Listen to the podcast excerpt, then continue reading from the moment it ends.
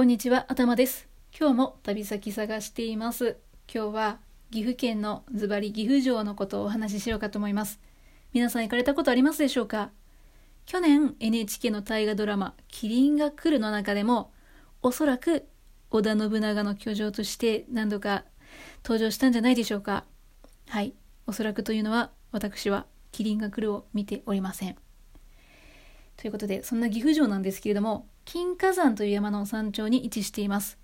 金華山は岩山なんですけども難攻不落の城とね岐阜城が言われるだけあってはい私はロープウェイでこの岐阜城を登ったんですけれども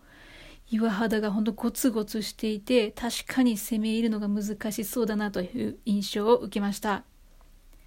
岐阜城は鎌倉時代にできたということなんですけれどもその後斎藤道山の居城となり最終的には1567年に織田信長がこの城を攻略して城主となったわけですよね。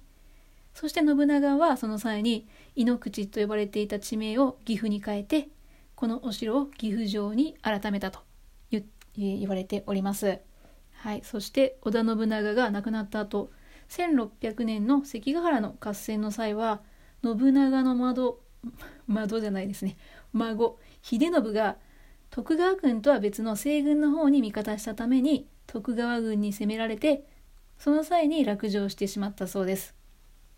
そしてその後天守閣とか櫓は加納城という場所に移されたと伝えられています。はい加納城ご存知でしょうか？ちょっと私知らなかったので調べてみたんですが岐阜県の岐阜市の加納町という場所にその場所がありました。そしてこの加納町なんですけど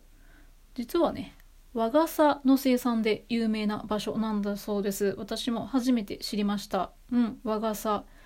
ねであもしかして和傘を刺して写真を撮ったり撮影するような体験ができるんだろうかと思ってちょっと調べてみたんですが加納町の中ではちょっと今すぐに見つけることはできなかったんですが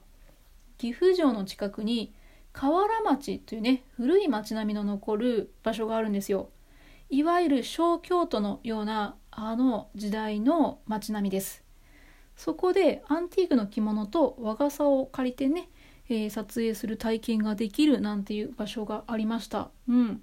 非常に風流なね素敵な場所なのでもし興味のある方がいらっしゃいましたら是非ね訪れてみてはと思いました。他にも織田信長が住んでいたまあ、居城の場所がですね史跡として残っていたり岐阜城周辺非常に見どころの多い場所ですのでもしね岐阜に行かれた際はおすすめのスポットとなっております。